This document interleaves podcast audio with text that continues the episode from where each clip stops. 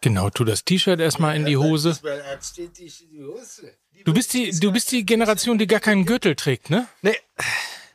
Ich fühle mich ja nicht angezogen, wenn ich keinen Gürtel anhabe. Ich hab da diese Brax-Jeans oben mit Gummizurab und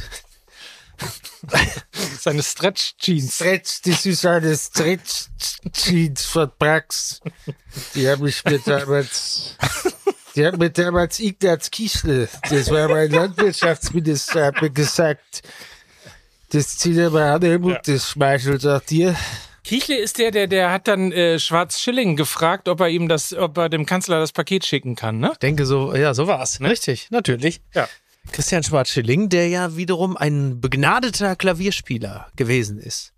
Was du Ja. alles weißt. Dem wir aber, das kann man dem Buch von Sascha Lobo entnehmen, äh, es zu verdanken haben, dass wir äh, in Deutschland immer noch äh, Kupferkabel haben, auch was Internet und so angeht, weil der damals wohl eine, äh, war selber Firmenanteilseigner An einer von der Firma, die so diese die von diesem Kupferkabel von der Verlegung profitiert hatte und hat dann als Postminister gesagt, nee, das mit den Kupferkabeln ist eine gute Sache. Da macht Mal, man haben, sie mehr euch ins, von. haben sie euch ins Hirn geschissen? Achso, entschuldige bitte.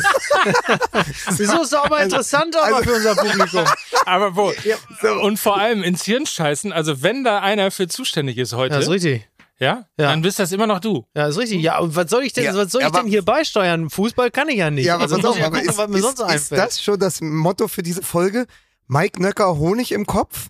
Mickey Beisenherz, Heinz Hönig im Kopf? Eins nicht im Kopf, selbstverständlich. So, da, so hört sich Ey, da, aber wenn ihr schon so tief in die Geschichte eintaucht, ja? Ja. Ich ja. habe natürlich einen Schmankerl für euch mitgebracht. Oh. Natürlich. So, weil ja Jürgen Klopp jetzt aufgehört hat. Was? aufhören- Klopp hat aufgehört? Was ist denn passiert, während ich weg war?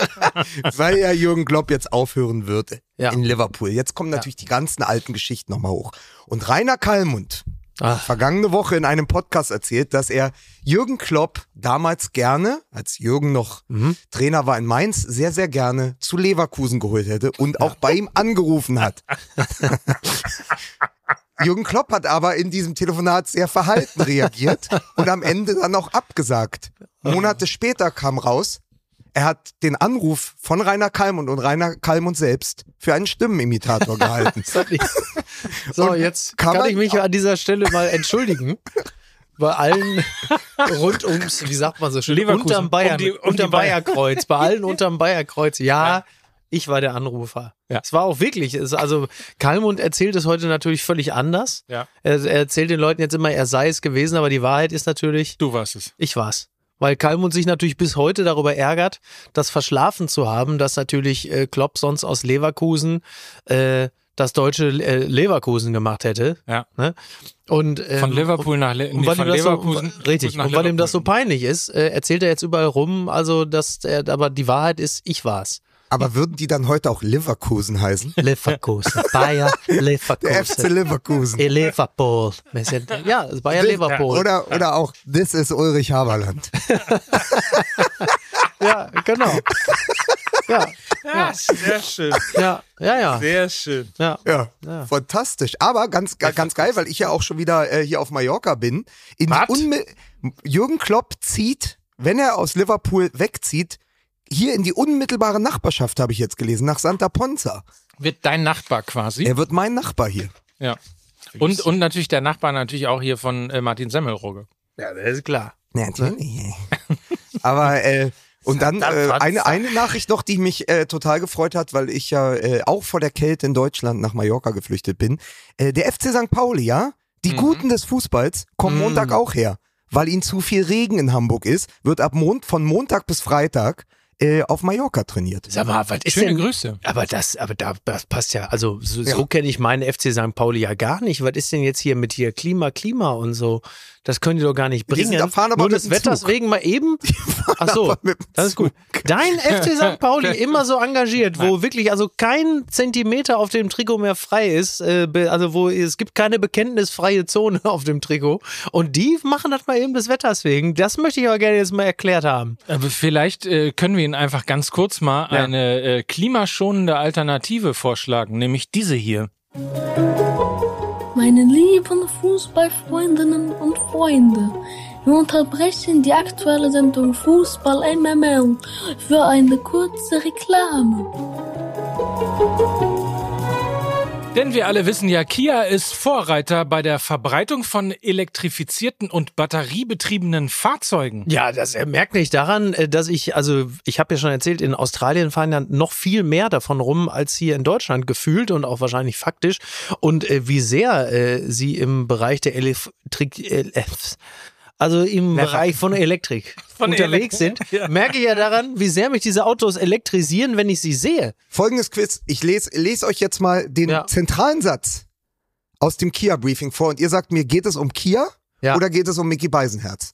Er zeigt einen selbstbewussten, kraftvollen und vielseitigen Charakter und zeichnet sich durch erstklassige Verarbeitung aus und kombiniert neueste Technik und mit luxuriösen Merkmalen und modernem Stil. Ja, da ist das der doch- Sportage oder Ja. ist das Mickey Beisenherz? Da fühle ich mich doch so weit von abgeholt. Also Ja. da glaubt man ja gar nicht. Und deswegen wäre vielleicht auch der Kia Sportage ein Auto für dich. Ja. Denn es hat nicht nur den modernen Stil, sondern hat natürlich auch neues Design, modernes Hightech-Interior, komfortable Fahrqualität. Ganz wichtig, Totwinkelassistent. Ja. Riesenthema, Ja. insbesondere bei Unfällen beziehungsweise bei der Oh Vermeidung ja. von Unfällen. Der neue äh, aktive Totwinkelassistent mit Lenk- und Bremseingriff warnt Ist bei das zum Beispiel besser als ein passiver Totwinkelassistent, der einfach sagt, mach du mal, wie du meinst. Ich hab keinen Bock.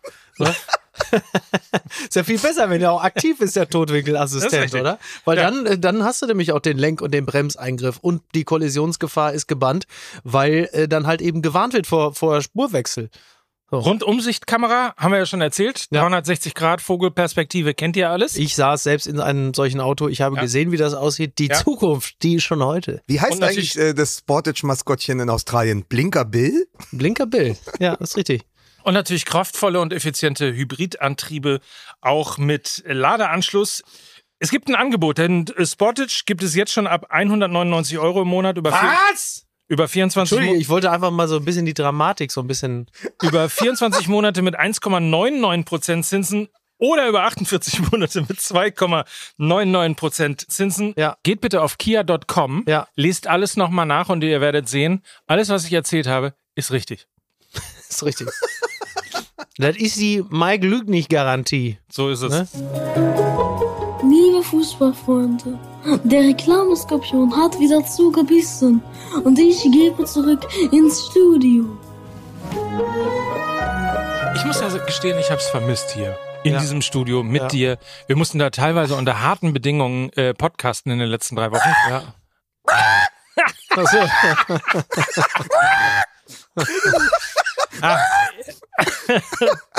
es gab den Vogel, nur um es nochmal zu sagen. Es gab den Vogel. Aber, Ja, aber, ja. aber ich möchte jetzt einmal Mickey Beisenherz ansagen, weil besser geht sich, er ist wieder Äh, da. können, können, wir, äh, können wir trotzdem Musik machen vorher? Ach so, stimmt. Ja? Ja. So, alles vergessen. Komm, drei. Musik bitte.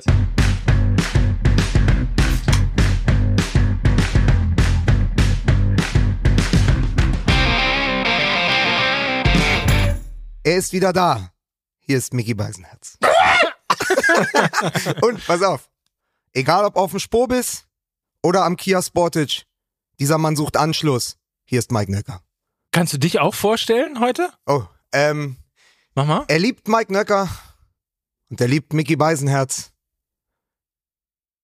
Er ist ein schlimmer Lügner, ohne rot zu werden. Hier ist Lukas Vogelsang. Sehr, sehr gut. So, alle Vorstellungen heute. äh, der- also- man muss auch delegieren Ja, können. Alle Vorstellungen Absolut. ausverkauft heute. Also ich möchte, ich möchte in meiner Rubrik äh, äh, 30 Sekunden Deutschland Hass an dieser Stelle nur kurz zu erkennen geben. Es ist schon wirklich bemerkenswert. Man fliegt 16.000 Kilometer von Brisbane bis Frankfurt, landet dort auf die Minute genau. Ab da bist du äh, in Gottes und in Deutschlands Hand. Bedeutet sofort, ähm, Flug fällt aus wegen Streik. Ist ja jetzt klar, Streik ist ja, also jetzt ist ja wirklich Volkssport. Deutschland ist das neue Frankreich. Ja, wirklich, ja, ja, Ja. Nur halt ohne äh, das gute Essen, den Charme, den Sex äh, und äh, das Rauchen an öffentlichen Plätzen, aber dafür mit sehr viel Streik.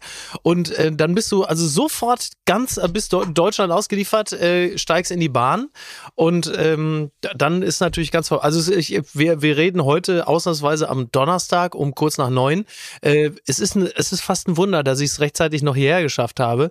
Denn äh, natürlich, selbstverständlich, steige ich dann um 19 Uhr in die Bahn, beziehungsweise 19.30 Uhr und komme um nicht um 0 Uhr 5 an, sondern um 2.30 Uhr. Und es ist einfach wirklich, also ich wirklich, also vier Wochen Australien, gute Laune, alles lief, alles war wunderbar. Äh, also zehn Stunden Deutschland, direkt schon wieder lange Fresse, äh, schlechte Stimmung. Aber das muss man sich mal totale. Kacke. Du, du bist schneller von Bangkok in Frankfurt als von Ja. Frankfurt nach Hamburg. Na, fast richtig. Ich bin, ich bin der Flug von Brisbane nach Singapur Ja. hat weniger Zeit gedauert als die Bahnfahrt von Frankfurt nach Hamburg. Und mir hat das, mir hat das auch so leid getan, weil wir haben ja, ich war auch sehr lange wach, weil ich mir eine amtliche Lebensmittelvergiftung geholt hatte. Und dann hat mir Mickey aber leid getan. War das, also Essen, ich in hatte, Krümels, war das ich- Essen in Krümelstadel gar nicht so gut? Also, Ich habe das da, ich habe, ich musste vom, Bo ich musste vom Megapark. Boden essen. Ich Ja, musste vom. Boden essen, weil ich die Rechnung nicht begleichen konnte. Ähm, nee, aber ich hatte die Lebensmittelvergiftung und Mickey Beisen hat, tat mir leid, nachdem ich äh, also du hast uns ja stündlich oder zumindest zweistündlich Updates Ja. geschickt. Musste ich ja, 19.30 ne? dann 0 Uhr 30, 2 Uhr 30 und es ist wirklich ein Wahnsinn. Deswegen umso schöner, dass du jetzt hier bist und Ja.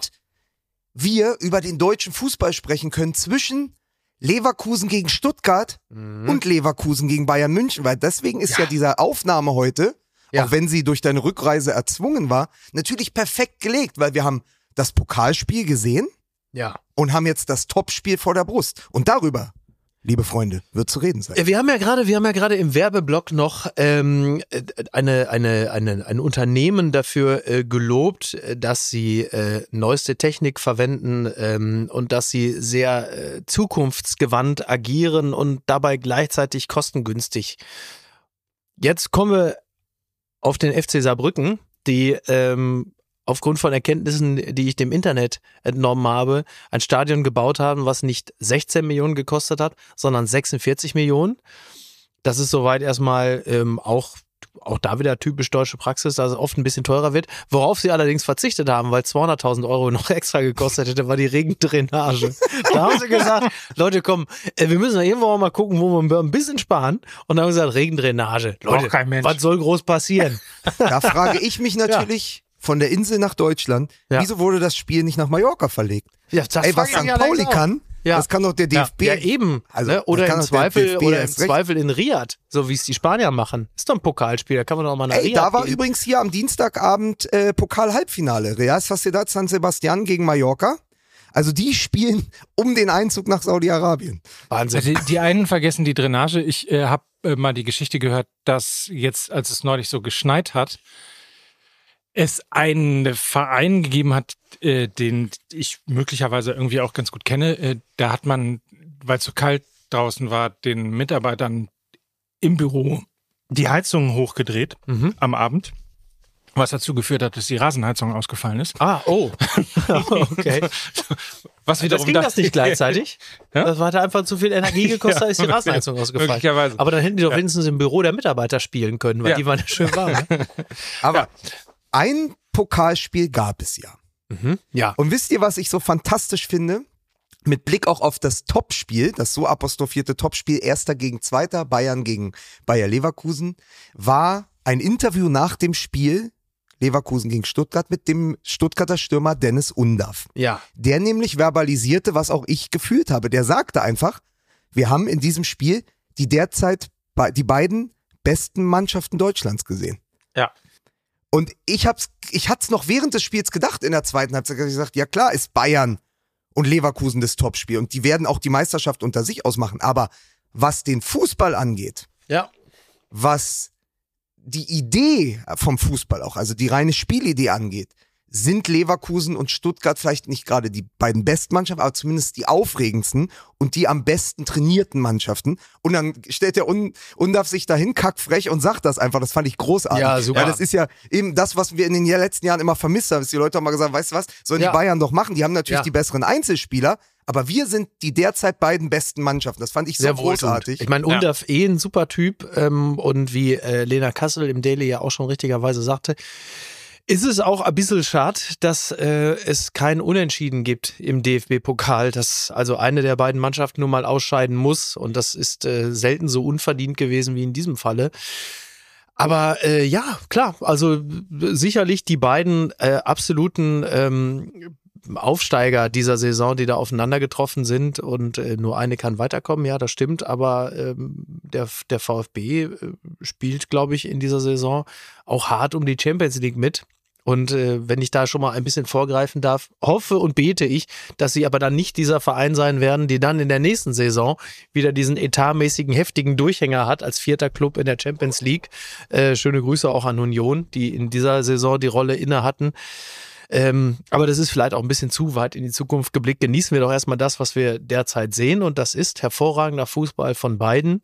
Und äh, darüber natürlich dann auch äh, zwei Mannschaften, äh, die einen Kader haben, äh, der ja auch im Hinblick auf die EM ein paar sehr äh, vielversprechende Spieler äh, innehat. Das Interessante ist, weil du gerade Union ansprichst, daran sieht man ja auch mal ein bisschen, wie schwierig Wachstum ist. Ne? Also mhm. wie schwierig es ist, Wachstum zu managen und äh, sozusagen Schritt für Schritt und auch im Voraus Schritt für Schritt zu äh, denken, weil du halt ja. mit, mit ein, zwei Entscheidungen relativ viel kaputt machen äh, kannst. Du bist erst noch der Underdog, Absolut. der Underdog oder wie es in Stuttgart heißt, der Undafdog. Richtig. Und, Sehr gut, Dankeschön. Ähm, und, gut, dass äh, wir das auch haben. Und dann stehst du plötzlich im Mittelpunkt, dann weißt dann weißt du plötzlich, dann weißt du plötzlich, oh, jetzt regnet es richtig Kohle. Mhm, mhm, jetzt äh, müssen wir uns aber auch mal irgendwie so verstärken, ähm, dass wir vielleicht sogar auch es schaffen, ins Achtelfinale also, zu kommen und so weiter. Ja. Also du hängst die Früchte total hoch und dann machst du die ersten ja, also zwei, möchte, drei strategischen genau, falschen also ich möchte, ich möchte dem VfB Stuttgart in der nächsten Saison, wenn es dann Richtung Champions League geht, auf jeden Fall so Dinge raten, wie zum Beispiel, weiß ich nicht, sie müssen jetzt Luis Suarez holen oder so. Also irgendwie sowas müssen sie Von Inter Miami.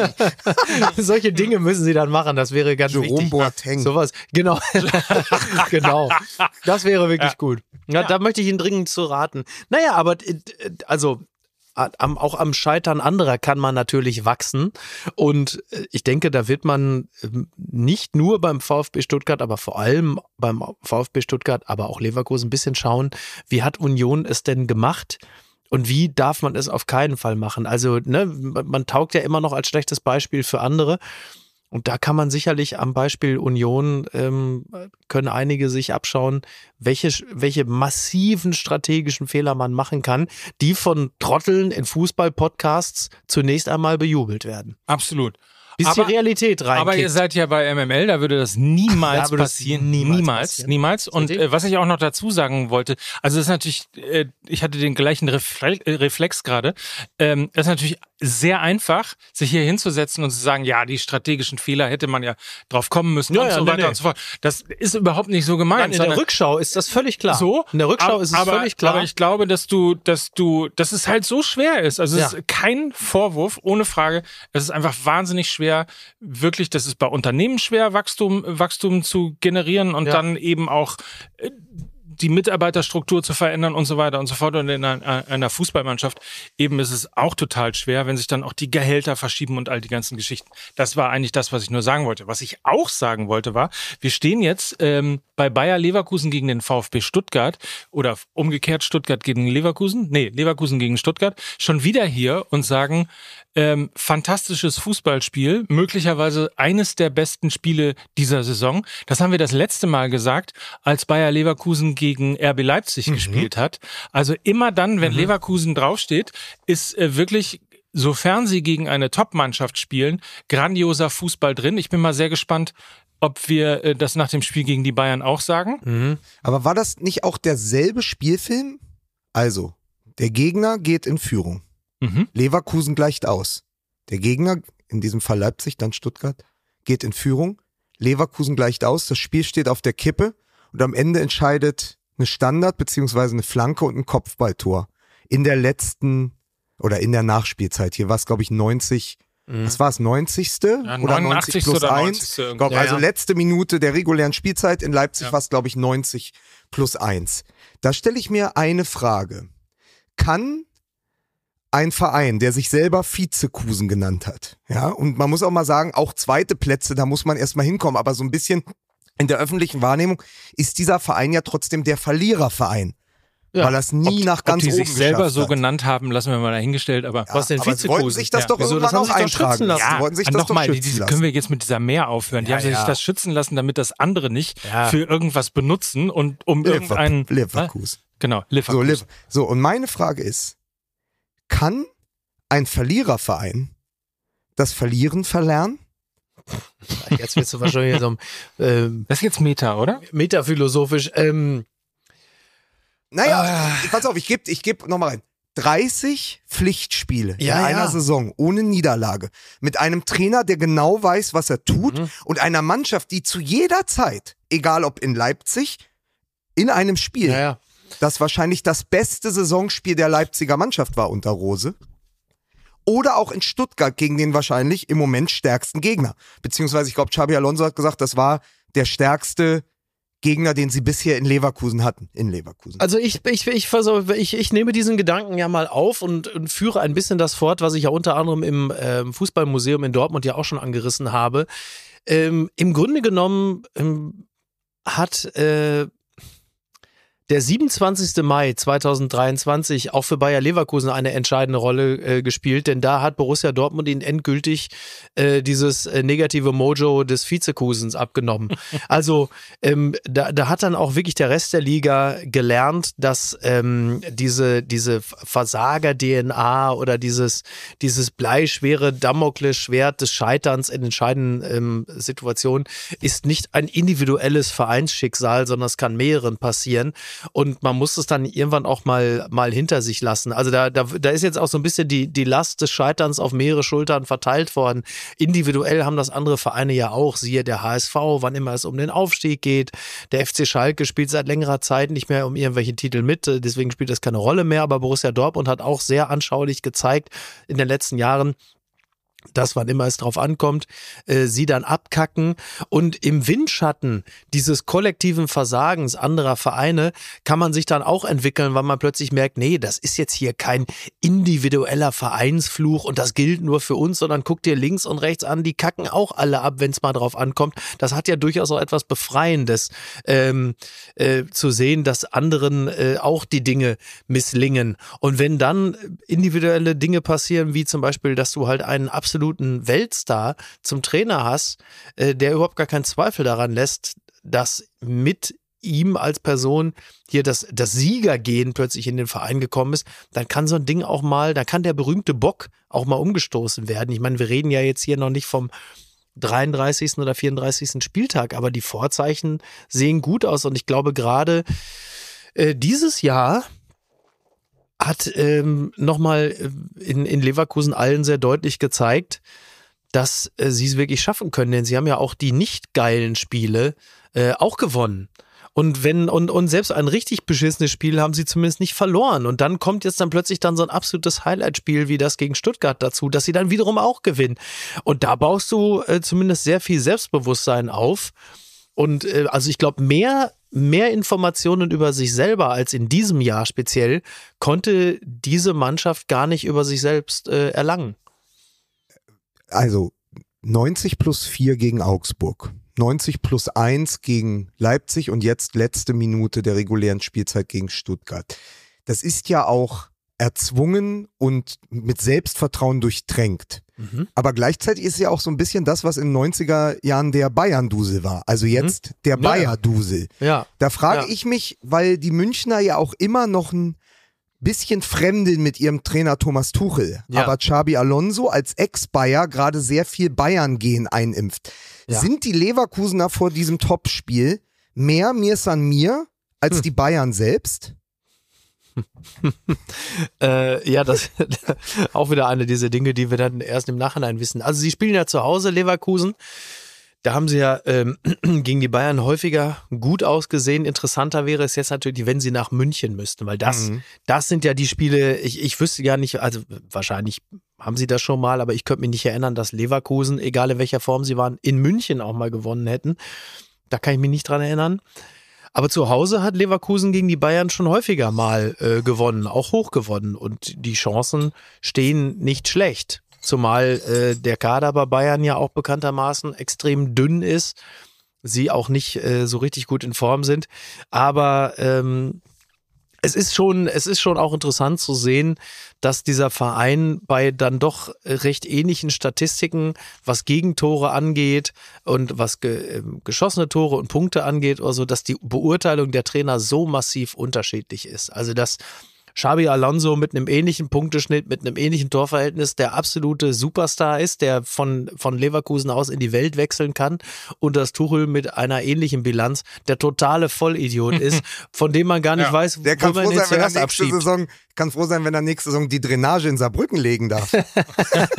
So. Also das ist schon interessant. Ich meine, klar, ne? Also das Geld, was ausgegeben wurde, um zu diesem Punkteschnitt zu kommen, äh, das ist sicherlich ein anderes. Aber es ist schon auch, auch ein, ein Beleg für ähm, die interessanten Wolten im Sportjournalismus. Also ich habe noch, ich habe Didi Hammer noch nicht viel Schlechtes über Xabi Alonso sagen hören. Ich mag diese Stille gerade. Dieses Stück ich, möchte, Stille. ich möchte aber noch einmal den Spielfilm des Hinspiels zu Rate ziehen, weil du ja gerade gesagt hast, Miki, ja, in München holen sie ja oft nichts. Aber auch Ja. das, weil man Standen so sie schnell kurz davor, vergisst. Hm. Hä? Standen sie kurz davor, ne? Genau, sie standen kurz davor. In der siebten Minute hatte der von Mike mit AI sehr gut bewertete Harry Kane äh, Ja. ein Tor geschossen. Dann gab es einen Ausgleich durch Grimaldo. Und dann äh, traf Leon Goretzka zum äh, 2 zu 1 in der 86. Minute. Und ich Mhm. weiß noch, da war klar, ach ja, das läuft jetzt wie immer. Ja. 86. die Bayern, äh, der Todesstoß, so. Und Ja. dann kamen sie nochmal zurück, nämlich 90 plus 4 durch einen Elfmeter von Palacios. Und ähm, das ist ja das genau, was eigentlich dann für sie spricht. Also wenn Ja, ja. du in München noch in der 94. Ja, ja, Minute absolut. das 2 zu 2 schaffst und so wie es im Moment ist, sie sind der Tabellenführer, sie sind im Pokal-Halbfinale, sie haben noch kein Spiel verloren. Im Moment würde ich sogar sagen, und das, glaub mir, das will keiner hören in Leverkusen. Aber auch wenn man auf den Kader der Bayern guckt und die vielen Verletzungen, ist Leverkusen vielleicht das allererste Mal in den letzten 15 Jahren absoluter Favorit gegen die Ja, Bayern. das will nur wirklich keiner da hören. Ja, aber- aber ja, ja, absolut. Ähm, ja, also äh, äh, das ist jetzt das Mentalitätsspiel. Ja, das ist äh, ja, klar. Äh, also da wird sich jetzt natürlich zeigen. Also Da trennt sich die Spreu vom Weizen. naja, also wäre das jetzt ein Spiel Borussia Dortmund gegen den FC Bayern, dann würden wir alle hier gar nicht mehr sitzen und überlegen, wie könnte es wohl ausgehen. Ähm, da Nee, wäre da wäre ich schon klar. mit Matcher in der Kirche und wo, würde beten für den richtig, Ausgleich. absolut. Was macht der eigentlich? Den habe ich auch länger nicht gesehen. Der Fußball spielt Verletzt ja auf jeden noch? Fall nicht mehr. Ist der verletzt? Hm. Ja? Naja, guck mal. Ja, und äh, warum ist er immer noch verletzt? Er hatte nur, also Weil der er hatte nur wirklich Gott auf ist. seiner Seite. Ja, wo ist sein Gott jetzt? Wenn man ihn braucht. Ja, wo ist er denn jetzt? So. Ja. Ähm, ja, also das, das, äh, das ist insofern ähm, dann doch wirklich spannend, weil, also wenn die, ich meine, alles riecht ja irgendwie nach 2-2, ne? Alles riecht irgendwie nach Topspiel 2-2. Mhm. Ähm, aber wenn sie, wenn sie das, wenn sie das hinbekämen, da gegen die Bayern auch zu gewinnen, wobei da mache ich mir schon wieder große Sorgen. Danach kommt wahrscheinlich als nächstes irgendwie Mainz oder Augsburg und da verlieren sie dann 1 zu 3. Also, Was das Einzige, was für die Bayern spricht, weil in diesem äh, Undorf-Zitat steckt ja was drin. Er hat komplett recht, wenn er sagt, es sind die derzeit beiden be besten deutschen Mannschaften. Das stimmt als Kollektiv und von der Spielidee.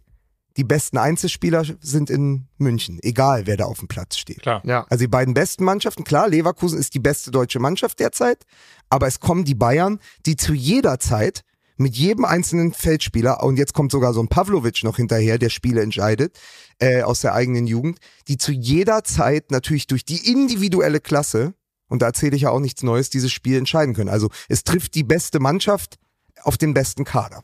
Wir haben aber eben angezählt. Ja, genau, das ist der Punkt. Wir haben nämlich schon so, so oft auch darüber geredet, ja, wenn sie jetzt das Spiel verloren haben, das nächste, äh, die armen Gegner, dann werden die vom Platz gefegt, die gewinnen 5-0 und so weiter und so fort. Oder jetzt ist das Spiel der Bayern, da werden, sind sie gefordert, da sind sie immer stark. Und es hat in dieser Saison eben an vielen Stellen noch gar nicht so stattgefunden.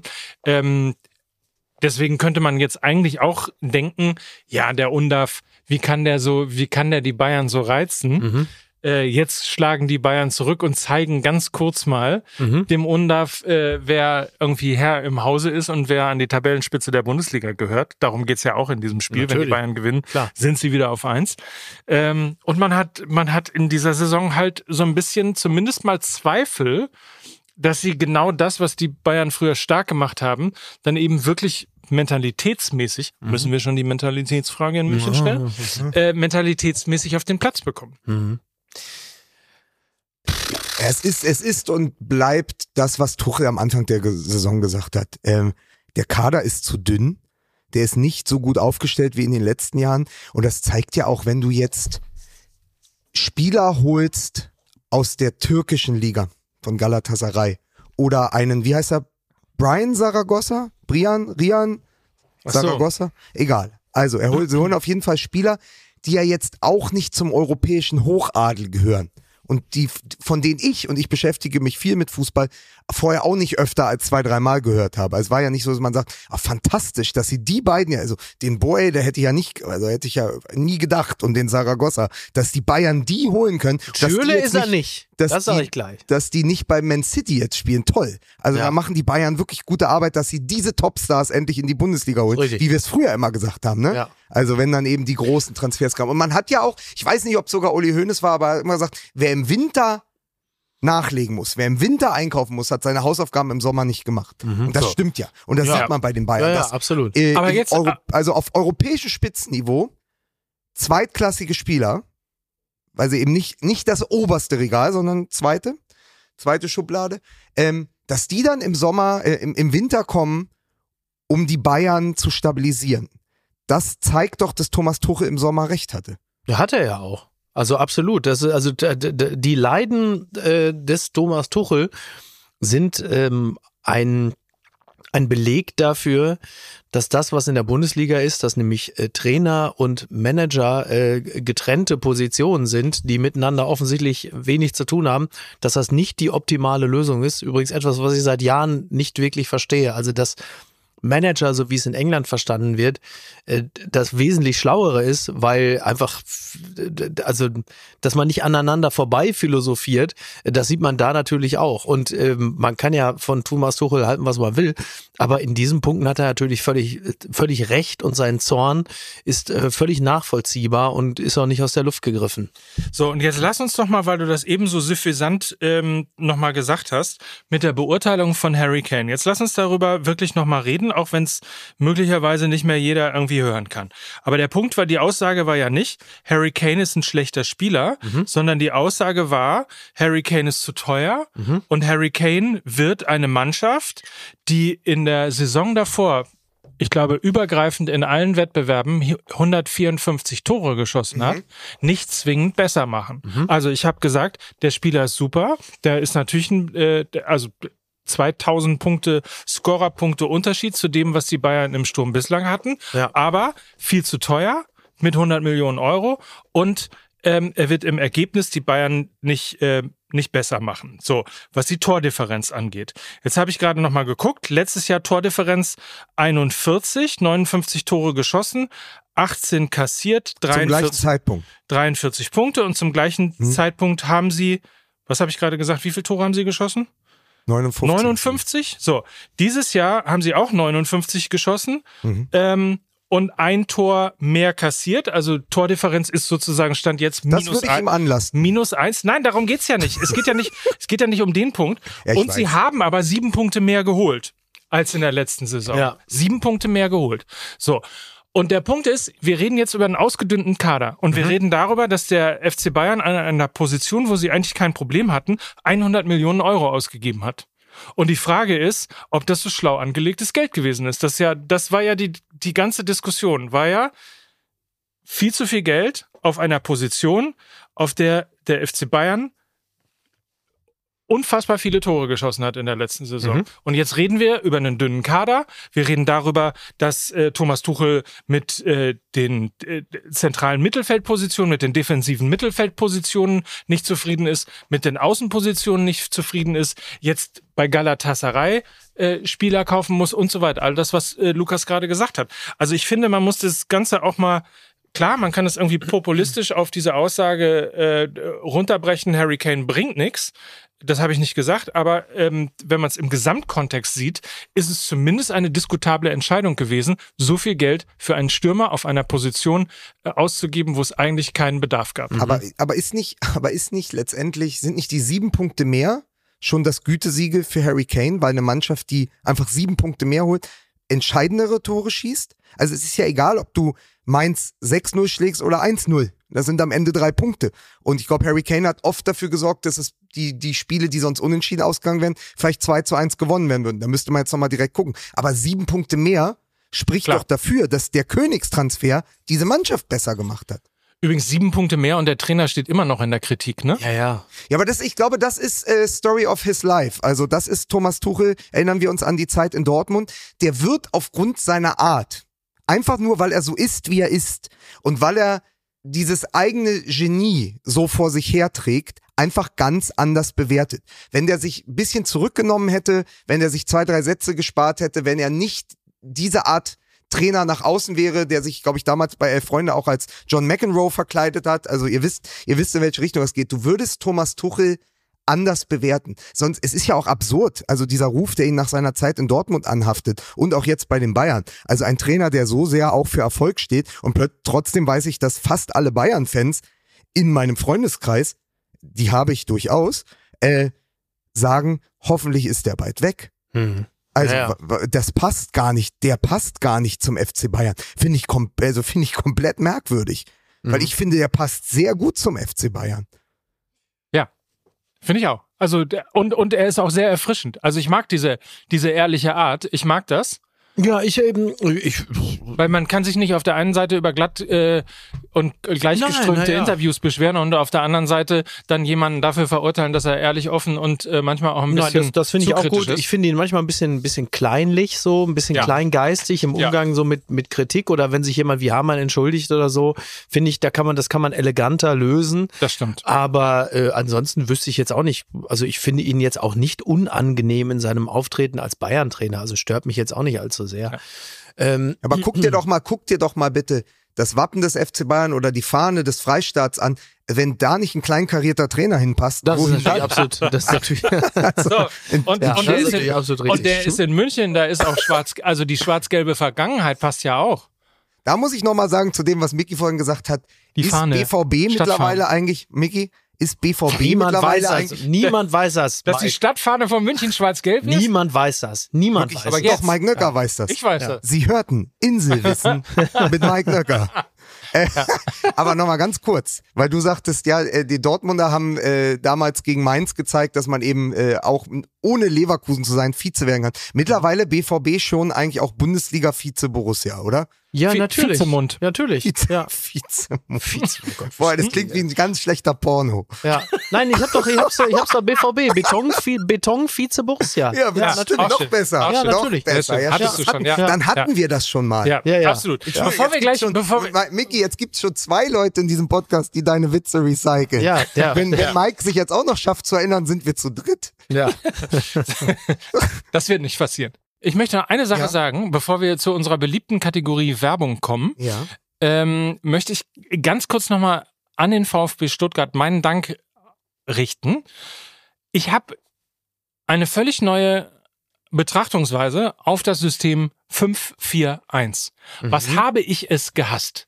Was habe ich es gehasst, weil es immer das System war, mit dem man Borussia Dortmund einfach mal zu einer äh, 0, Ja. zu- 0 zu 1 Niederlage hat bringen können, weil man macht hinten einfach dicht. Ja, und dann hast du die Außenstürmer von Borussia, die dann immer so völlig nutzlos da so Genau. auf den Flügeln rum. Ist das wie beim Handball? Geht das immer, immer rum? Horror, Horror. Und, und dann fällt vorne irgendwann äh, irgendwie durch einen dummen Zufall wird bei einer Ecke einer angeschossen. ja. Zack, 0-1, Dortmund verliert. 5-4-1. Ich habe dieses System gehasst. Ja. Bis zum Spiel gegen Bayer Leverkusen gegen den VfB Stuttgart, weil der VfB Stuttgart das in der ersten Halbzeit gespielt hat in einer fantastischen Art und Weise, weil ich zum ersten Mal gesehen habe, dass man dieses System auch offensiv auslegen kann. Also, dass du durch die Kompaktheit Ja. so viel Druck auf den Gegner ausüben kannst, dass du die Räume fantastisch eng machen kannst, um dann super schnell umzuschalten und äh, Konter zu fahren, Chancen herauszuarbeiten. Also ich, ich habe mich Ich möchte es sagen, wie es ist, um auch ein bisschen Romantik hier reinzubringen. Ich habe mich ein Stück weit in das 5-4-1 vom VfB Stuttgart verliebt. Dann reiße ich Ja. das natürlich mit dem Arsch ein. Oder als Arsch. Ja. Weil es natürlich, was du gerade gesagt hast, ist eigentlich nur ein verpacktes Lob äh, für Xabi Alonso. Weil das Einzige, was der VfB Stuttgart gemacht hat, ist das System von Bayer Leverkusen zu spiegeln. Sie haben exakt mit der gleichen Aufstellung gespielt wie Leverkusen schon die ganze Saison. Die Dreierkette hinten, zwei hochstehende Außenverteidiger beziehungsweise Schienenspieler, wie wir alle wissen, seitdem wir das Daily hören. Und dann äh, zwei defensive Mittelfeldspieler mit Stiller und Karasor. Äh, auf der anderen Seite Andrich und Chaka. Und dann vorne Führig und Mio als eine Art Doppelzehn. Äh, auf der anderen Seite wären das Hofmann und Würz und vorne dann Undaf als der gespiegelte Schick. Also wir haben exakt zweimal das gleiche System äh, ge gesehen. Und das sagt dann vielleicht ja auch viel darüber aus, warum das derzeit die beiden besten deutschen Ja, Mannschaften und, und so geht's dann zur EM, ne? Das guckt sich jetzt natürlich dann Nagelsmann an und sagt so, guck mal. So Nur, dass das wir, machen. nur, dass wir, glaube ich, nicht mit äh, Maxi Mittelstädt äh, zur EM fahren, so sehr ich es ihm als Ex-Hertaner wünschen würde. Ähm, Wagnoman, auch so jemand, den ich lange, lange schon in der Nationalmannschaft gesehen hätte, der aber, glaube ich, ja, war der nicht ein, zwei Mal nominiert, auch unter Flick oder so? Und es war ein totales Desaster. Also du hättest die Spieler aus Stuttgart. Ich weiß nicht, ob Nagelsmann Anton? sich das traut, aber wir haben halt keinen Grimaldo und keinen Frimpong. Also zwei Schienenspieler auf Wir haben, auch, wir haben auch leider keinen Schick. Äh, schick, haben- schick, wir haben auch keinen äh, Schaka, nicht schick, Schaka. Ja. Wir haben leider keinen. Schaka. Schuka, Shakshuka. Schick und Schaka. Shakshuka. Ja. Schick, Shakshuka. Das ist ein schön. Ja, So Eier, wir brauchen Eier. Ja, hier ist Shakshuka. so, aber äh, ich würde jetzt gerne heute mal äh, den Werbejingle ansagen. Ja. Weil es, ich habe mich gekümmert. Ich habe ja gesagt, Leute, ey, Jingle für Schlingel. Wir haben ja immer um Einsendung gebeten. Mhm. Und dann habe ich mal im engeren Freundeskreis gefragt. Sag mal, Henning, du bist doch Musiker. Ah, sehr gut. Sag mal, wir, wir haben doch den Bang Boom Ja. Bang Soundtrack geliebt, ja? Ja. Und Rising High, wir sind Fans. Sag mal, Jungs, wollt ihr uns nicht mal ein Jingle Das machen? doch- ja, Und dann sehr sag gut. Ich, Jingle für Schlingel, ab. We got shit for sale! Shit for sale! Shit for sale! Buy it! We got shit for sale! From the world famous H Block Studios, MML proudly presents the commercial break. ist das lustig. Ich komme mir wirklich vor, als wäre es wieder äh, 1994 und hier wäre ein Musikzirkus in Dortmund. Das waren die H-Blocks, oder? Ja, ja. Bei uns im Podcast. Ja, ist das nicht toll, oder? Wahnsinn. Die Werbeblocks Ja. natürlich jetzt, ne? Die, die Werbeblocks. Ja, ja, ja. Sehr schön. Wahnsinn. Die A-Blocks, die Reklameblocks, ne? Toll. Ich kann die, ich kann die gut riechen. Sag ich mal. Oh, toll. Ah, Und also, toll. Mike, du bist wirklich, das war wieder die Florian Silbereisen Moderatorenschule. Toll. Ja, richtig. Der ist Wir ja auch, der ist ja auch, äh, was wir wenigstens wissen, Mike Nöcker ist ja der Grenouille von äh, Fußball MML. Ah, toll. Er Ja, hat der sein eigenes Parfum. Parfum gemischt, nämlich Parfum. bei Flaconi. Und Leute, ich sag euch eins, Ja. der Valentinstag steht ja. vor der Tür. Und wie jeder gute Freund und Ehemann beschenke ich mich am Valentinstag selbst. Richtig. So, ich kaufe mir da immer schön Parfüm und damit meine Freundin das nicht merkt, hole ich mir das natürlich über Flaconi. Da bestelle ich mir das und Ja. dann habe ich schön was für mich. Weißt du, am Valentinstag muss man auch mal an sich denken. Ja, ist auch völlig richtig. Also das macht ja auch total Sinn. Ich kenne das ja von mir selber auch. Also ganz klassische Situation. Ich sitze zu Hause auf der äh, Couch, äh, Kordbezug und dann mache ich mir mit zittriger Hand wieder mal so eine Dose Surströmming auf und leg mir das aufs Brot und dann klecker ich aber wieder, weil ich da so völlig durcheinander bin. Dann riecht die ganze Bude nach diesem vergorenen skandinavischen Fisch und dann denke ich mir, oh, jetzt muss ich auch mal, da muss ich gegensteuern. Da hole ich mir jetzt mal bei Flaconi mal so einen richtig geilen Duft, der so gut ist, dass äh, ich dann auch jetzt nicht mit der Zeitung geschlagen werde, dass ich handscheu werde. Und das ist dann mein führender Online-Shop, den ich ansteuere. Warte mal, meinst du, das ist das, wir wurden im Briefing ja darum gebeten, das mit einer persönlichen Geschichte Das so, war die persönliche so unterfüttern. Meinst du das, meinst du, das haben sich die Kollegen bei Flaconi Ja, darunter vorgestellt? Ich glaube auch. Ja, denke ich mal. Ich glaube Denke ich auch. mal. Ja. Ja, ihr wisst ja, dass Flaconi übrigens äh, sowohl ein Webshop als auch eine App ist. Also ihr Ja. könnt euch überlegen, ob ihr es mit dem Computer machen wollt oder ob ihr euch einfach die App runterladet und eben da äh, bestellt. Es ist auf jeden Fall einer der führenden Online-Shops für Beauty und Parfum in Deutschland mit rund 1000 nationalen und internationalen Marken und 50.000 Produkten. Und ich möchte mich an dieser Stelle nochmal bei Flaconi äh, bedanken. Ich habe jahrelang immer mich ausreden können mit, äh, ach, Valentinstag, das habe ich vergessen, sorry. Ja, siehst du, ja. Ja, jetzt danke Flaconi, weiß ich also, am 14. Februar Ja. ist Valentinstag. Ja. Ich habe auch keine Ausrede mehr.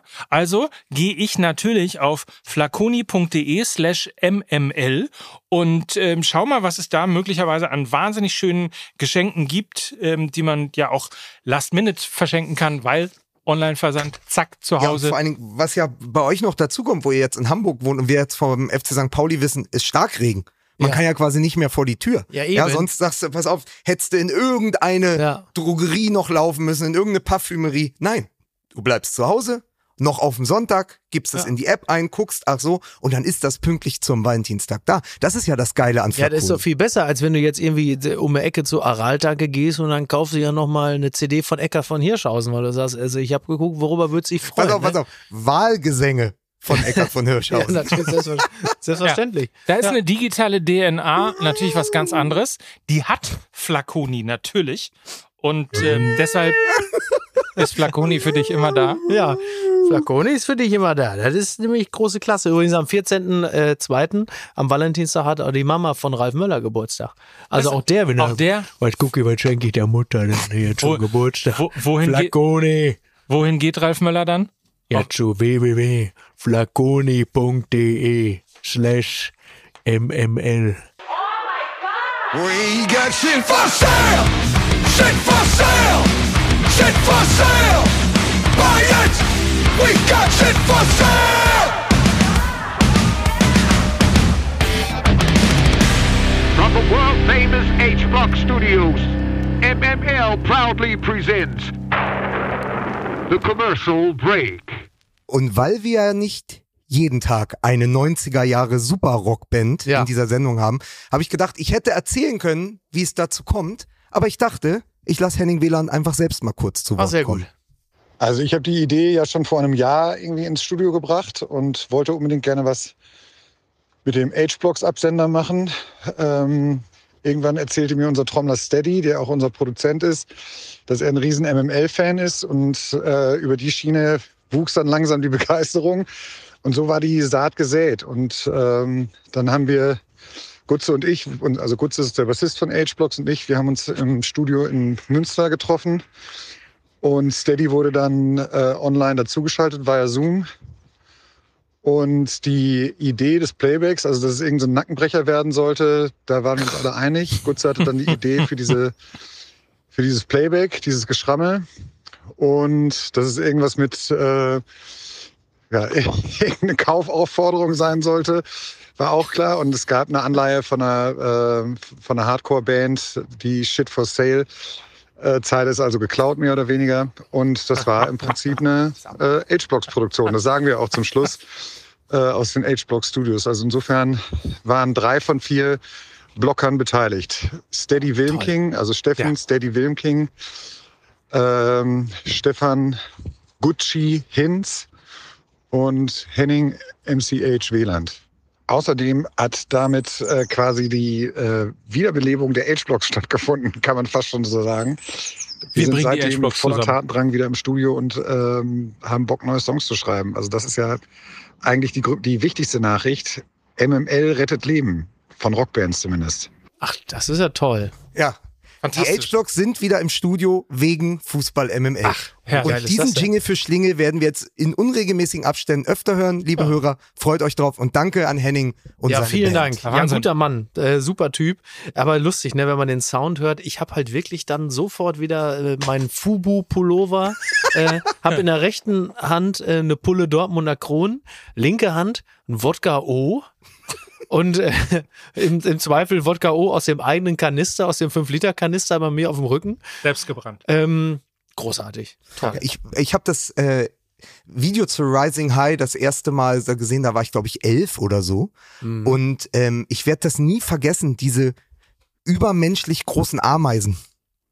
Das ist ja dieses Video. Also das Ja, ist ja. für mich immer H-Box, ist diese, diese riesige Frau und diese riesigen Ameisen.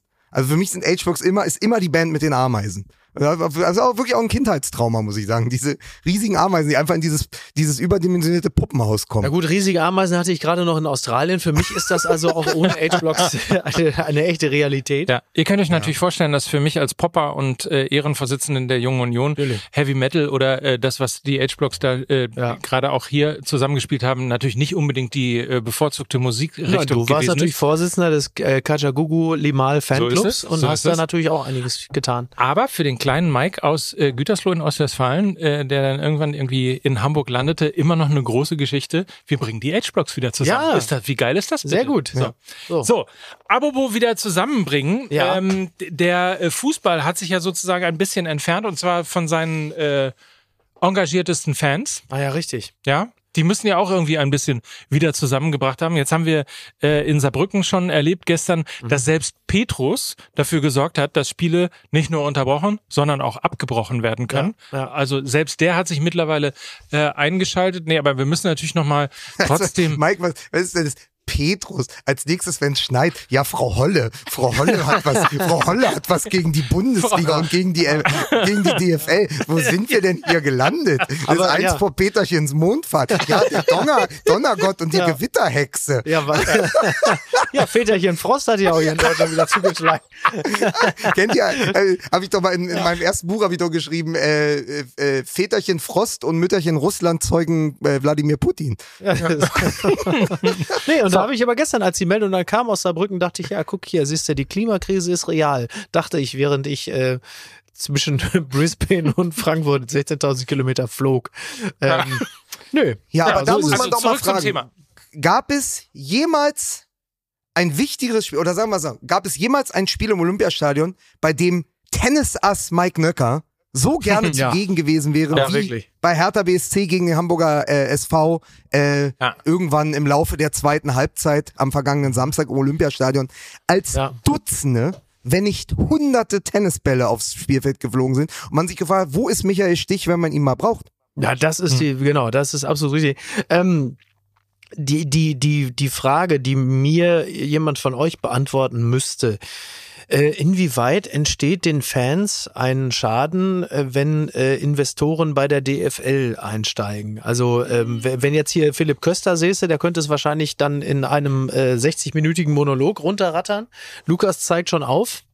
Ich habe tatsächlich Ich glaube, dass das nicht die Frage. Also, Ich wollte, damit wir nicht schwammig werden, Ja, das, das wäre die erste Folge. äh, habe ich äh, einfach nochmal bei Spiegel Online vor der, äh, vor der Aufzeichnung hier geschaut, ohne dass wir uns abgesprochen haben und habe mir etwas rauskopiert, damit einmal klar Ja. ist, worum es geht. Und ich lese diesen Ja. Absatz jetzt einfach mal vor.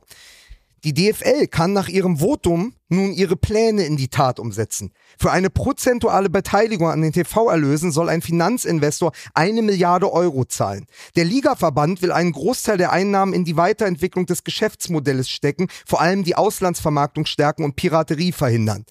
Erstmal ja gar nicht schlecht. Laut Aufsichtsratschef Hans-Joachim Watzke soll der Investor noch in dieser Saison präsentiert werden. Soweit, ja, okay, wir gehen mit der Zukunft, wir wollen irgendwie äh, an die, wir wollen nicht komplett abreißen lassen gegenüber der Premier League. Jetzt aber. Die DFL hatte die Zahl der Bewerber von anfangs fünf in einer einstimmigen Präsidiumsentscheidung auf die beiden Unternehmen Blackstone und CVC reduziert. CVC, CVC. Beide CVC. Arabe, so. Beide Investoren kassieren Geld des höchst umstrittenen saudi-arabischen Staatsfonds P PIF, kritisieren die Hertha-Ultras. Außerdem stehen Interessenkonflikte zu befürchten. CVC etwa investiert in die spanische La Liga, die französische Ligue 1 und Wettanbieter Tipico. Blackstone-Manager David Blitzer hält über die Firma Global Football Holdings Anteile am FC Augsburg. Das ist sozusagen der Kern der Ja. Kritik, dass du dir Fremdgeld ins Land holst und in die Liga. Und natürlich sind die Hertha-Fans besonders sensibilisiert, weil wir das ja jetzt seit fünf Jahren erleben, was passiert, wenn ein Investor einsteigt oder jetzt, ähm, wie die neue Gruppe, die da bei uns eingestiegen ist, eine, eine Heuschrecke und du plötzlich, also diese 777 Group, bei der du dann nicht mehr weißt, wo kommt das Geld her? Und dann enthüllt die Süddeutsche plötzlich, auch bei Hertha kommt Geld aus Saudi-Arabien. Und das möchten sie natürlich verhindern. Das sind erstmal die Beweggründe, wie sie, wie ich sie jetzt gefunden habe. Ja, genau. Aber- also es gibt genau, es gibt ja im Grunde genommen so zwei, zwei Strömungen, die meines Erachtens äh, den, den Fanprotest sehr nachvollziehbar machen. Das eine wäre, dass aufgrund äh, der Investoren plötzlich sich äh, Spielorte verlagern, also wie zum Beispiel beim, beim Pokal, dass dann plötzlich dann so ein Pokalspiel dann auch irgendwo in, in Riyadh ausgetragen würde. Ich äh, glaube, die Bundesliga ist zwar dafür gar nicht interessant genug derzeit, aber theoretisch. Oder dass äh, sich Spieltage nochmal neu verschieben, dass du plötzlich dann einen Bundesligaspieltag auf den Dienstag hast oder was weiß ich. Passt zwar mit der Champions League nicht ganz zusammen, aber ich glaube, wir alle wissen, worüber wir reden. Also, dass du eine weitere Zersplitterung des Spieltages hast, weil die Investoren sagen, das ist für uns irgendwie ähm, einträglicher. Da kann ich es total nachvollziehen, dass äh, die Fans auf die Barrikaden gehen und sagen, pass mal auf, äh, der Fußball auch in seiner Organisation entfernt sich immer weiter von den Bedürfnissen seiner Fans. Da würde ich sagen, das macht äh, total Sinn, sich dagegen zu sperren. Das andere ist, mindestens genauso berechtigt, ähm, dass die Geldquellen so dubios sind, dass sie einfach ähm, nicht mit den Werten der Fans vereinbar sind, siehe Saudi-Arabien, dass man sagt, pass auf, wenn das andere Länder machen, äh, ist okay, ist deren Sache. Wir wollen deren Geld nicht. Wir haben keinen Bock darauf, dass Saudi-Arabien damit drinsteckt. Finde ich auch nachvollziehbar. Also beide, beide Gründe, ich finde, ich finde es DFL-seitig nachvollziehbar, dass sie sagen, pass auf, wir müssen irgendwie ein bisschen Anschluss halten mit anderen Ligen, England, Pipapo, ist nachvollziehbar. Würde ich auch per se jetzt erstmal noch nicht als äh, schändliche äh, Kommerzialisierung des Fußballs begreifen, weil man ja auch als deutscher Fußballfan es gerne hätte, dass die deutschen Clubs wettbewerbsfähig bleiben. Aber aus den anderen beiden genannten Gründen kann ich auch verstehen, dass da Unmut sich regt. Also schändlich oder sagen wir mal nicht Profi-like ist ja in allererster Linie mal die gesamte Kommunikation und der Dialog untereinander. Ja. Also ich habe ja neulich äh, bei einer Veranstaltung gesagt, äh, das Ding Investorenmodell zu nennen ist bei so einer hochemotionalen Ja. Sache wie Fußball ungefähr so, als hätte Gerhard Schröder die Agenda 2010 die größte, ähm, das größte Sozialleistungskürzungspaket in der Geschichte der Bundesrepublik Deutschland genannt. Ja. Also damit kommst du ja auch nicht durch. So, das ist mal, das ist der eine Punkt. Der zweite Punkt, das ging hier ja schon so ein bisschen durch. Ich glaube, die allererste Ebene, die man sich fragen muss, ist, welche Liga will man eigentlich sein? Also will man Ja. eine die die Liga der Traditionalisten, der äh, der Claim der Bundesliga im Ausland heißt ähm, Football as it meant to be. Ähm, so will man sozusagen die Urquelle des 50 plus 1 des fanbasierten Traditionalistenfußball sein oder will man quasi das Fußballkommerzding mitspielen und will die Lücke zu England schließen, äh, versuchen doch noch irgendwie international Titel zu holen und so weiter und so fort. Da sind zwei verschiedene Ebenen. Und du kannst nicht auf der einen Seite sagen, hier ist Fußball, hier ist Tradition, hier ist Fankultur, ah, wir lieben unsere Fankultur, guckt mal nach England, guckt mal nach Spanien, guckt mal nach Italien, hier in Deutschland ist es immer noch pure Fankultur.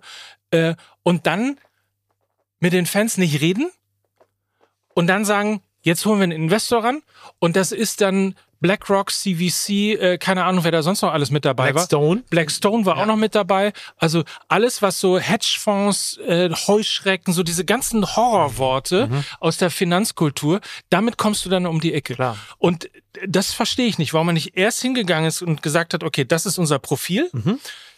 Das ist das, was wir in den nächsten zehn Jahren machen müssen. Also Infrastruktur, ähm, möglicherweise eine eigene äh, Pay-TV-Abspielstation aufbauen, Internationalisierung, die Auslandsverkäufe ankurbeln und so weiter und so fort. Dafür braucht man sehr, sehr viel Geld. Wie machen wir das denn jetzt eigentlich mit dem Geld? Ja. So. Und man kann natürlich sich Geld holen. Und man kann sich auch eine Milliarde holen. Ja. Man kann sie aber auch von in, in einem anderen Weg machen. Also man könnte ja auch hergehen und sagen, hey, lass uns mal Black, äh, lass uns mal äh, Blockchain ausprobieren. Keine Ahnung, ob das jetzt ein, ein schlauer. Nein, aber jetzt mal ernsthaft, wenn das ein fangetriebener Fußball ist, lass uns mal gucken, wie viel wir zusammen einsammeln können. Äh, etc. etc. etc. Nicht, dass das vielleicht die schlauste Lösung ist, aber es ist eine kommunikative Lösung. Und es ist eine Lösung, die du kannst nicht nach Katar hergehen. Wir haben gerade Katar überlebt. Ja. Und jetzt kommt der saudische Ara saudi-arabische Staatsfonds Ja. und, äh, und, und bekommt auf 20 Jahre ähm, eine Beteiligung Mhm. an den, an den äh, Medienrechten. Vor allem, weil es, weil es ja auch im internationalen Vergleich ist. Also wenn du sagst, du willst damit irgendwie Schritt halten mit der Premier League, ist ja auch eine Milliarde nur ein Tropfen auf den heißen Stein. Also das, ja. auch das bringt ja nichts mehr. So, das heißt, du verrätst viele Ideale für ein Ziel, das du eh nicht erreichen kannst. Und wenn es aber jetzt um den Protest geht, im Olympiastadion, dazu wollte ich nochmal was sagen, weil es ja auch danach sofort eine Debatte entbrannt ist. Ähm, Philipp Köster war sogar im Doppelpass, ich weiß nicht, ob ihr es gesehen habt. Leider, weil er hat gute Dinge gesagt. Schaut es euch bitte nochmal an. Also geht auf YouTube, liebe Hörer, schaut euch nochmal diese vier Ich habe Minuten ich hab's an. als Podcast gehört, was übrigens völlig absurd ist, wenn man gerade durch Australien fährt an meinem letzten freien Tag. Hab gerade irgendwo stand irgendwo am Strand, irgendwo in Cabarita Beach, hab auf das wunderbare Meer geblickt. Es Mhm. waren irgendwie 32 Grad und ich habe nichts Besseres zu tun, als auf dem Ohr den Doppelpass zu hören. Aber Ich habe mal, ich hab mal in Südafrika mit Blick über so wirklich so saftig grüne Auen, äh, dieses Kapstadtartige Licht war dann dort, äh, habe ich übers Land geschaut und dabei mir Augsburg Hertha über die ARD Sportschau angehört. Hab gedacht, bei mir läuft wirklich was falsch. ich habe Ich habe ich hab den Doppelpass mal am Dümmer gehört. Das ist auch gut. So. Stimmt, da fällt mir bei der Gelegenheit ein, ich habe äh, Hubert Aiwanger bei Maischberger gehört, als ich gerade in Australien am Strand war. Das ist Äh, absurd. also, Wir müssen diese die vier Minuten von Philipp Köster, was schade war, Ja, er hatte, er hatte eine Verbindung wie sonst nur die Deutsche Bahn. ja, das war Also man hat ihn gut. wirklich nicht gut verstanden, aber was er gesagt hat, hat Hand und Fuß und er hat sich klar auf die Seite des Protests geschlagen. Ja, Auf jeden Dann kann Fall. ich sagen, aus dem Innern der Ostkurve, ich habe ja einige äh, Freunde, die auch äh, bei den Ultras dabei sind oder die Ultras sind und die waren sehr zufrieden. Mhm. Und äh, der Tenor aus der Kurve war ja auch, diese 32 Minuten Protest waren auch wichtig in dieser Länge, weil an den kurzen Protest haben sich die Leute mittlerweile Mhm. klar. gewöhnt. Ja, Mai, Ja, ja. dann war, werfen die halt eine Natürlich. Minute lang zehn Tennisbälle, die werden Ja. weggeräumt, dann wird, äh, dann fressen die auch noch Schokolade. die Schokotaler. Ja. Ja, wir werfen mit Schokotalern, die werden gefressen, wir, fress, äh, wir werfen mit hart gekochten Eiern, kommt Oliver Kahn, sammelt die wieder ein. Mhm. Äh, das, daran haben sich die Leute gewöhnt. Wir haben 32 Minuten lang Bälle geworfen, auch auf die Gefahr hin, dass dieses Spiel abgebrochen wird. Und Mhm. Es stand spitz auf Knopf. Es war Mhm. kurz davor. Die Mannschaften waren ja schon in der Kabine, wieder in die Katakomben. Gibt's denn da keine Tennisballdrainage in dem Studio? Aber ey Leute, wusstet ihr? Und da frage ich mich auch, wie kommt das ins Stadion? Wir reden über Pyro. Wie kriegt Mhm. man Pyro ins Stadion? Aber die hatten ja alle diese Schleudern, Wurfgeräte, die sonst Ja. äh, nur, äh, Auf nur so äh. Hundeherrchen und Frauchen haben. Wisst ihr? Also diese, Ja, ja. ich weiß gar nicht, wie Ja. die nennen, so Hundeschleudern. Ball, Ja, ja. Hundeballschleudern Ja, im Hunde- Park. So davon gab es, habe ich gesehen, Dutzende in der. Kurve. Aber also aus der Kurve raus, wir waren sehr zufrieden und wir waren auch damit zufrieden, weil es war gewollt, das so ins Extreme zu ziehen. Ja. Ja. Es war wichtig, dass das über eine halbe Stunde geht. Und natürlich war bei uns auf der Tribüne, ich sitze ja auf der Haupttribüne, waren die Leute genervt. Und man, weißt du, du gehst hin bei 4 Grad und Regen und schaust dir HSV gegen Hertha an. Ja. Ein 0 zu 0 Spiel, ein 0 zu 0 der Schlechtrat. Du hast eh schon keinen Bock mehr. Und dann wird dieses Spiel auch noch für eine halbe Stunde unterbrochen. Du weißt, es geht bis nach 23 Uhr. Es geht nicht weiter. Keiner weiß, was als nächstes passiert. Das hat genervt. Und ich war auch genervt, bis ich irgendwann gedacht habe, aber genau das ist es. Weil seit Ja, einer. Viertelstunde nervt es mich. Vorher hätte ich wieder gedacht, ah ja, ein paar Tennisbälle lustig. Seit einer Viertelstunde nervt es mich und heute sprechen wir drüber. Das heißt, Ja, ja. natürlich war das erfolgreich und Ja, es war natürlich. auch richtig. Absolut. Und es war Ja, auch in der. Länge richtig. Und du hast es eben auch richtig gesagt, es war ja wie Folklore, ne? Also zwölf Minuten kein Support, dann wird ein bisschen geworfen, so, dann wird drei Minuten unterbrochen, gibt in der ersten Halbzeit irgendwie fünf Minuten Nachspielzeit und es wird so hingenommen, so. Und der Dialog findet aber trotzdem weiter nicht statt. Also es wird einfach hardcore durchgezogen, es wird einfach hardcore weiter äh, verhandelt äh, mit benannten Unternehmen, ohne dass es einen Dialog gibt. Ich weiß, dass äh, insbesondere auch bei Borussia Dortmund hinter den Kulissen mit verschiedenen Fanebenen und so weiter ähm, extrem oft geredet worden ist. Aber es ist natürlich auch ein Dialog, den du in die Öffentlichkeit ziehen musst. Den du nicht eben nur hinter verschlossenen Türen halten kannst. Den musst du in die Öffentlichkeit ziehen und du musst da auch als DFL Stellung beziehen und dich erklären, warum du das machst. Das hat nicht stattgefunden. Diese zwölf Minuten Proteste mit dem anschließenden Werfen äh, wurden zu Folklore und insofern äh, ich habe das Hardcore gefeiert, äh, was da in Berlin Absolut. abgegangen ist. Ähm, so nervig das war und so unangenehm das ist, ähm, ich wünschte mir, man würde dann in den Medien das auch ein bisschen differenzierter sehen, als äh, dann auch zu sagen, ja, äh, hier Proteste sind wichtig und das Anliegen der Fans, aber so lange kann man doch kein Spiel unterbrechen. Ähm, doch, das halt es war genau die richtige Aktion zur richtigen Zeit, in dem richtigen Moment, in dem richtigen Stadion Ja, und in der richtigen also wenn es das, das erleben wir ja äh, sowohl von der letzten Generation als auch äh, von den Bauern oder halt eben auch der GDL. Also wenn es was bringen soll, muss es halt eben auch äh, in der Quantität und in der Qualität ähm, ein bisschen den Rahmen sprengen. So, ich, egal ob man, wie man jetzt zu den einzelnen äh, Hintergründen der Proteste steht, aber äh, erst dann sind sie natürlich äh, effizient.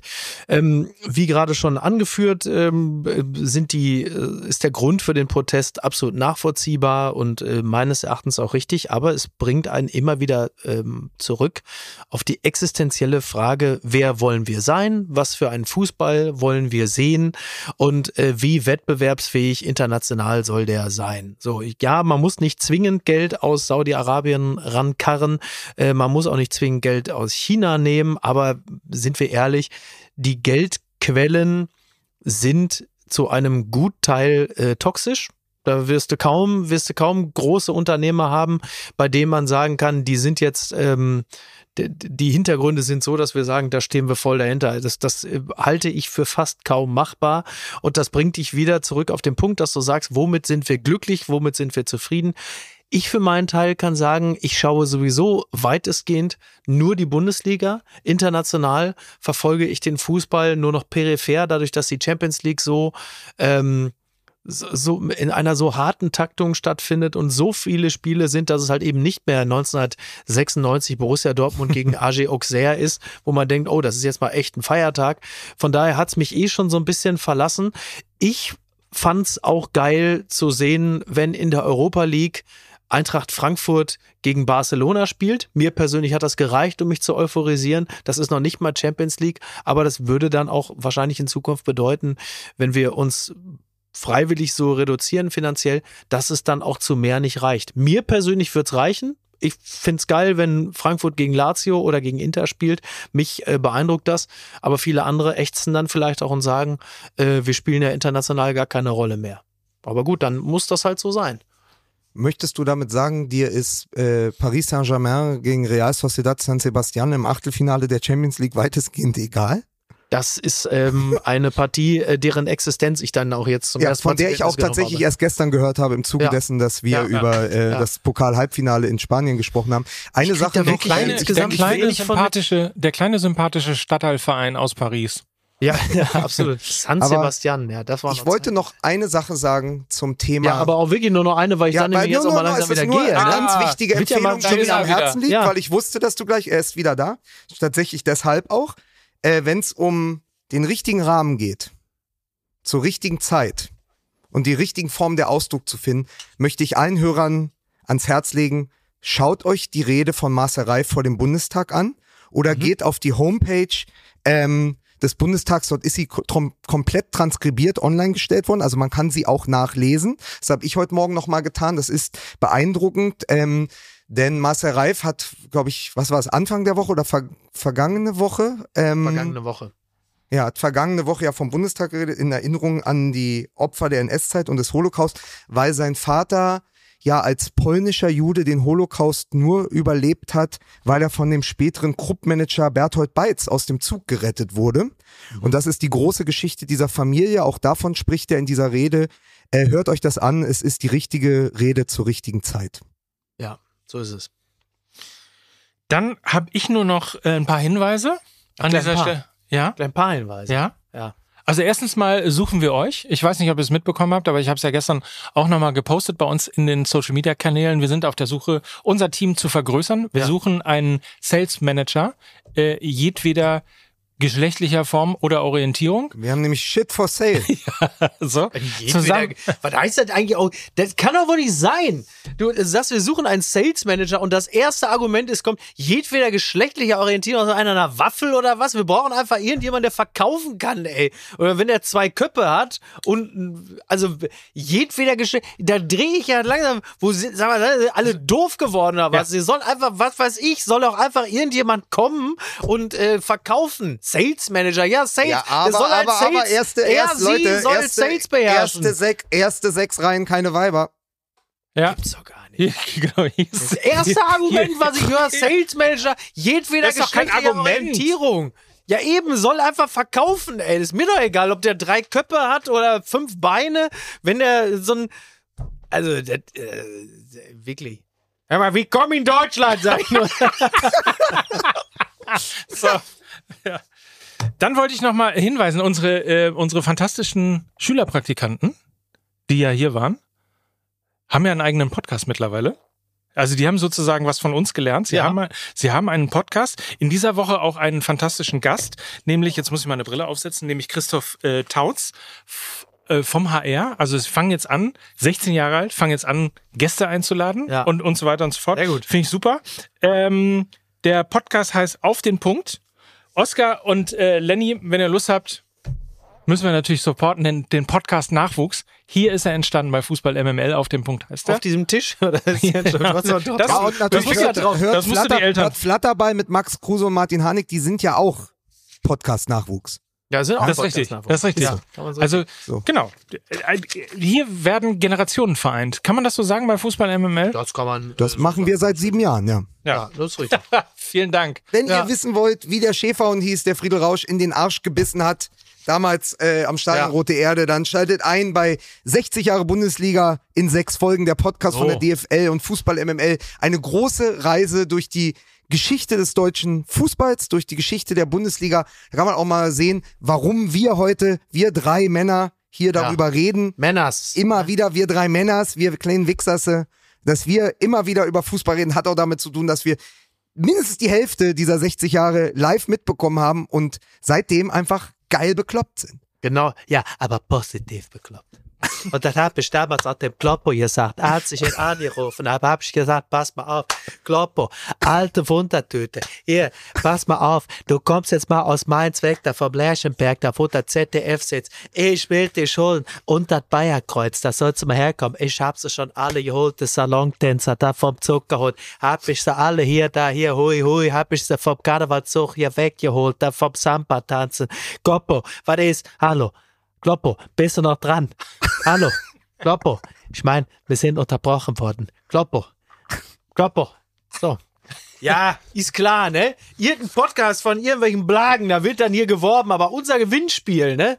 Da, das vergessen wir. Wir haben nämlich tatsächlich Tickets für äh, den Kracher, für Bayer gegen Bayern, wo wir doch gerade unterm Bayerkreuz sind. Ja, eben. Ja? Ne? Samstag 18.30 Topspiel. So, in pass auf. Also ich sag's euch jetzt, wir liefern euch ja jede Woche eine Folge unseres neuen Storytelling-Podcasts. Ne? So, und passend zur Meisterschaftsfolge in Folge 2, da haben wir euch ein Gewinnspiel mitgebracht. Denn am Samstag um 18.30 Uhr, wir sprachen darüber, steigt in Leverkusen das Bundesliga-Topspiel gegen die Bayern. Spitzenreiter gegen Verfolger, vielleicht die Vorentscheidung im Meisterschaftskampf.